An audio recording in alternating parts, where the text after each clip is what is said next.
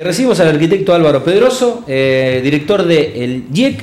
Es un gusto darte la bienvenida, Álvaro. Y bueno, gracias por, visitarnos. ¿Cómo estás? gracias, gracias a vos, Tati. Bien, bien, todo bien, Álvaro, por suerte. Bueno, eh, el IEC, yo lo conocía, pero compartimos un poco la, historia, cómo y cuándo surge el, instituto.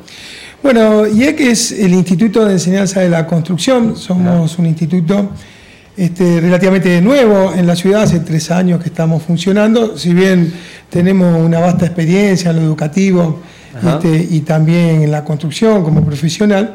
Eh, decidimos, digamos, post pandemia, este, eh, empezar este emprendimiento con algunos amigos, este, también del, rubro, docentes, y, este, y decidimos hacer lo que nos gusta y lo que sabemos, que es eh, educar en oficios relacionados a la construcción.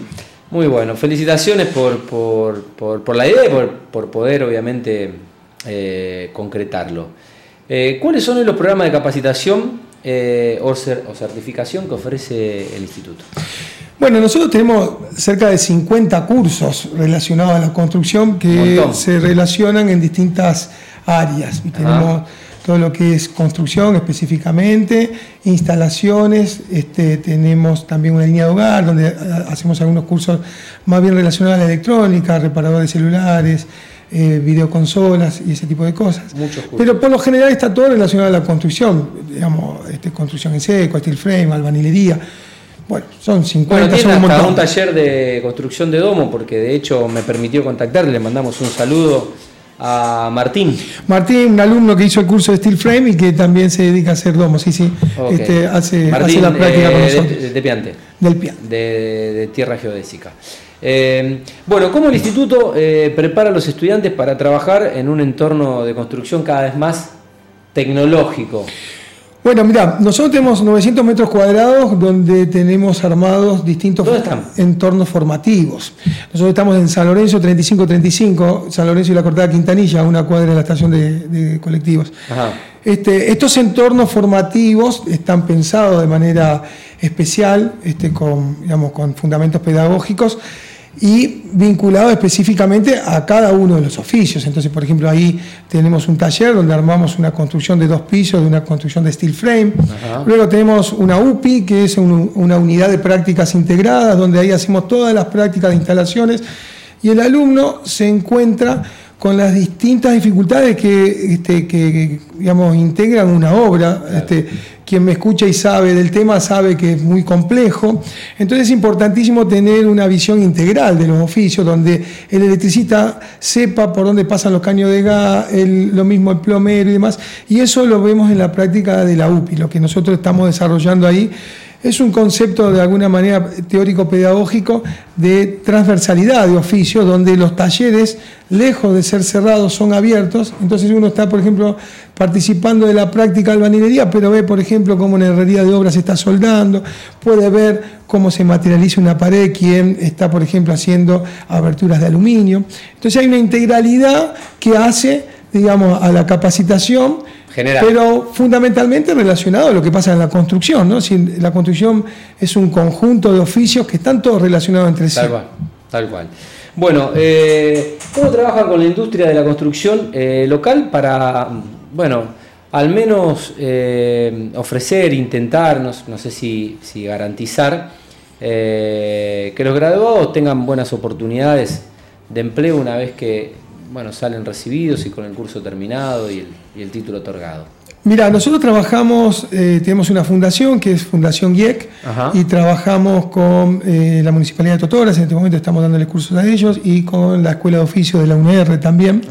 Este, Mediante ellos tenemos una bolsa de trabajo donde las distintas empresas a veces eh, nos convocan y nosotros lo que hacemos es publicar este, en nuestros grupos de WhatsApp este, para que, bueno, obviamente... Las ofertas del mercado. Las ofertas del mercado para poder tener esas salidas, ¿no? Este, eh, y bueno, y en realidad también muchas empresas que se acercan para enviarnos a algunos empleados, gente que de repente eh, nos va conociendo y de repente tiene dos o tres empleados que, les interesaría capacitarlos o que en seco, entonces le manda a hacer el curso de drywall.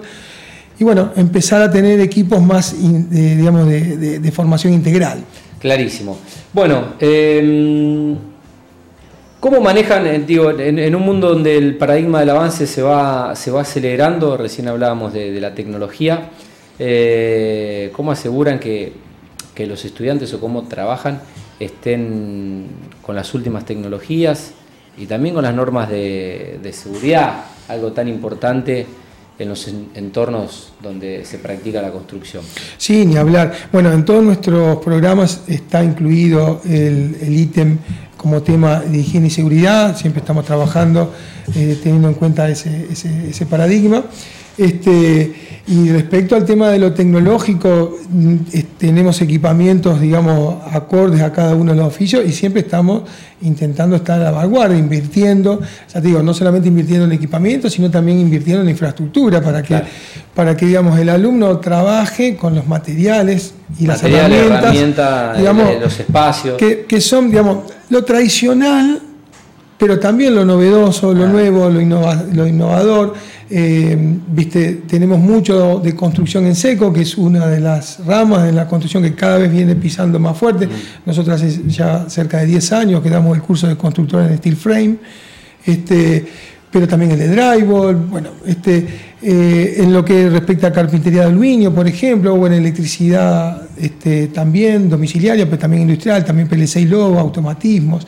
Es decir, estamos, todos nuestros docentes son este, en general eh, profesionales de cada uno de los rubros, donde también ellos se van ayornando y transmitiendo esos conocimientos a, los alumnos. ¿no? Clarísimo. Bueno, eh, ¿qué papel juega Álvaro la, sostenibilidad y la eficiencia energética en la educación y en la capacitación que, le ofrecen eh, a los Bueno, eh, nosotros tenemos el curso, por ejemplo, de energías renovables, donde enseñamos este, electricidad, digamos, por paneles solares, también el tema de este, termotanques solares. Pero, por ejemplo, en el caso del, del curso de constructor en steel, el steel frame es un sistema ecológico donde todo lo que es la eficiencia térmica es fundamental, este, el ahorro energético, y eso se aborda como tema específico dentro del curso, en lo teórico, pero también en lo práctico, de cómo se deben realizar los revestimientos, cuáles son los distintos materiales y cómo se deben colocar cada uno de esos revestimientos para que la eficiencia térmica de una vivienda sea la óptima para que justamente el consumo energético sea menor. ¿no? Eso, digamos, lo, trabajamos también desde esos lugares. Muy bueno. Eh, bueno, ¿cuáles consideran que son los principales desafíos que, enfrenta la, industria hoy en la actualidad? Eh, bueno, y cómo el instituto aborda eh, esos frentes bueno, para presentarse. Sin duda, me parece que el gran desafío es la educación y nosotros apostamos a eso. Este, la educación en oficios no es sencilla, porque yo siempre considero que eh, para poder enseñar oficios hay que tener tres cualidades. La primera, ser profesional para poder explicar de alguna manera, con argumentos sólidos, el por qué algo se hace de determinada manera. Cuando vos entendés por qué se hace de determinada manera, pasás a ser un usuario inteligente del sistema. Lo segundo es saber hacerlo. Yo no te puedo enseñar a levantar una pared si nunca levanté una pared.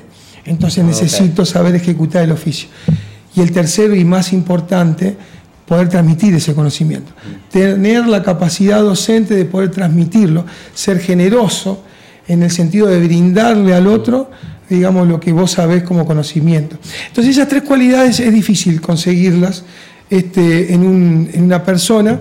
Y lo que normalmente también hacemos, y yo como director del instituto, es también mi función en un sentido, es ir de alguna manera formando esos docentes específicos que lamentablemente el sistema tradicional no lo forma, ¿no? porque formamos profesionales para que ejecuten tareas, formamos docentes, pero muy difícil vincular.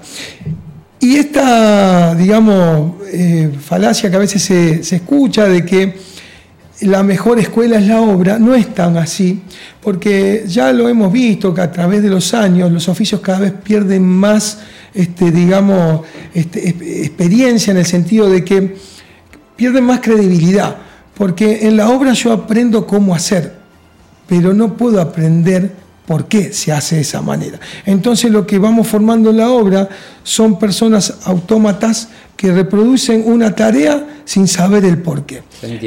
lo hago así porque hace años que lo hago así, pero no sé por qué lo hago así.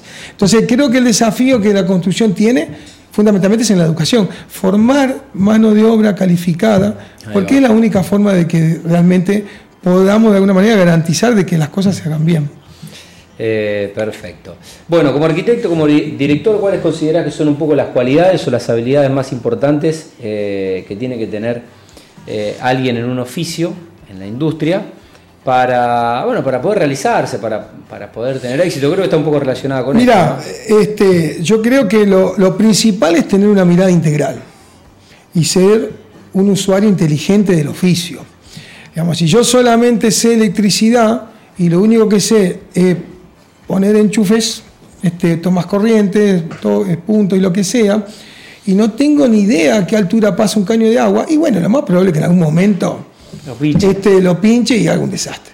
Si yo soy un plomero y no entiendo que una capa aisladora es fundamental en una construcción tradicional y paso un caño y no me importa y rompo la capa aisladora, y bueno, es probable que después tengamos humedades de cimiento.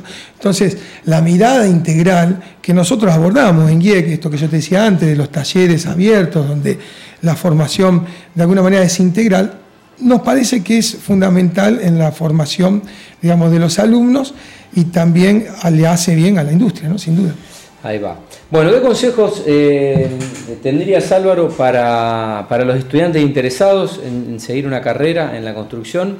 Eh, cómo pueden prepararse, no una vez que ya están en el instituto, digo, prepararse para tener una experiencia satisfactoria o llegar bien preparados al instituto y tener, tener una carrera de éxito, poder terminarla y salir bien formado al mercado laboral. Mira, varias cosas. Eh, por ejemplo, en el curso de oficial albanil tenemos muchísimos alumnos de la Facultad de Arquitectura. Mira. Que vienen, digamos, de alguna manera a complementar lo que de alguna manera el sistema tradicional no le da, que es la práctica. Todos sabemos que cuando caemos una obra nos comen dos panes si no tenés experiencia. Entonces, los chicos, por suerte, chicos y chicas, obvio, ¿no? Este, se van eh, este, eh, eh, formando, entendiendo de que es necesario comprender los oficios, ¿viste? Después, lo mismo pasa, yo que sé, con el caso de Steel Frame, sistemas que el sistema educativo tradicional ha quedado relegado. A ver, enseñamos en la Facultad de Arquitectura como si el único sistema constructivo que existe es el tradicional. Y ya hace rato que no es el único, ¿no? Entonces, digamos, hay que, hay que empezar a ayudar un poquito esas cosas. Nosotros trabajamos desde ese lugar, desde lo informal. Y después, todos nuestros cursos están apuntados a que la gente venga prácticamente sin ningún conocimiento específico. Nosotros, digamos... De cero. Partimos de cero. Salvo situaciones especiales, como por ejemplo el de gasista domiciliario, que necesita tener el curso anterior de gasista de unidades unifuncionales, lo que era la matrícula de tercera, para poder tener la matrícula de segunda. Bueno, nosotros tenemos esos cursos que también donde los alumnos nuestros pueden matricularse en Litoral Gas con aval ministerial, lo mismo que los de electricidad. Hay algunos cursos que de alguna manera son correlativos y requiere, digamos, un, conocimiento. Pero en general no es necesario. Y tampoco hay una situación de distinción de género. Es por suerte cada vez más son las chicas que se, acercan a los oficios. sí, porque hay que desmitificar esto, ¿no? De una buena vez. Totalmente. Bueno, por último, Álvaro, te quiero preguntar cuáles son un poco las perspectivas del futuro del IEC. Bueno, seguir brindando un servicio fundamentalmente, este, que, podamos seguir creciendo de manera de que cada vez más personas este, puedan acercarse, eh, formarse este, en lo que son los rubros relacionados a la construcción. Este, y fundamentalmente eso, nuestra misión es esa, este, eh, brindar un servicio educativo de calidad y excelencia relacionado a lo que sabemos, que es la construcción. Bueno, ¿algo más que quieras agregar en el final que se me haya escapado en este mm, eh, amplio cuestionario? no, no, muy bien, estuvimos bárbaros, creo que hemos cubierto casi todo. Decirle a los oyentes que, bueno, primero vamos a agradecerte obviamente por la invitación. Por gracias a ustedes. Y, este, y decirle a los oyentes que, bueno, que nos pueden seguir en nuestras redes. Nosotros eh, estamos como arroba IEC Rosario, tanto en Instagram como en Facebook. Y este, tenemos nuestra página de internet que es www.iec.com.ar, donde ahí pueden ver toda nuestra oferta educativa y de ahí también pueden vincularse a través de, este, del WhatsApp o del webmail para, para consultar. Nuestros compañeros que trabajan en administración, este, eh, nuestro día de la tarde, así que ellos cuando llegan están continuamente este, respondiendo consultas, enviando programas, este, horarios y demás. Y en la inscripción también se puede hacer vía WhatsApp. Bueno, me gustaría visitarlos y, conocer. ¿Cómo no? Eh, Estaría bueno que tengas un curso. las instalaciones. Ah, vos ya me querés hacer laburar. Y bueno, eh, escúchame, algo tenemos carpintería en placa, hay un montón de laburos que te pondrían venir bárbaro, ¿Eh? no, no, lo dudes. ¿eh? Bueno. Yo prometo visitarlo, no sé, no, sé si laburar. Bueno, te enganchamos, te vamos a enganchar en algo. Pero sí, sí, me gustaría, mm, obviamente, conocer el espacio. ¿Cómo no? Y, bueno, también mostrar un poco eh, la magia de algunos oficios. ¿eh? Impecable, sí. Que creo que, bien creo, serán. Que creo que es, una gran misión eh, hacer que oficios tan necesarios no, no se pierdan, ¿no? Porque el chat GPT no nos va a salvar. No, va a hacer me parece que hay cosas que van a seguir reemplazadas. No va a hacer los oficios. Por ¿eh? ahora van a seguir reemplazadas, me parece que sí. Tal cual. Bueno, hoy escuchaba, escuchaba un podcast muy bueno que, y en parte coincido, que en, en, una era donde la mecanización y ahora con la inteligencia artificial es como que se está utilizando sobremanera, eh, lo que va a ganar va a ser el ser humano y que se va a imponer aquel que tenga como herramienta natural la, comunicación, ¿no? y la innovación. Sí, el pensamiento integral. Ir, innovando y, bueno, y comunicarnos, que es algo que, es natural y que, eh, que, es todo, ¿no? Para, el desarrollo, para la recesión. Vos estabas hablando de, la docencia, de la formación, de cómo transmitir eh, los conocimientos.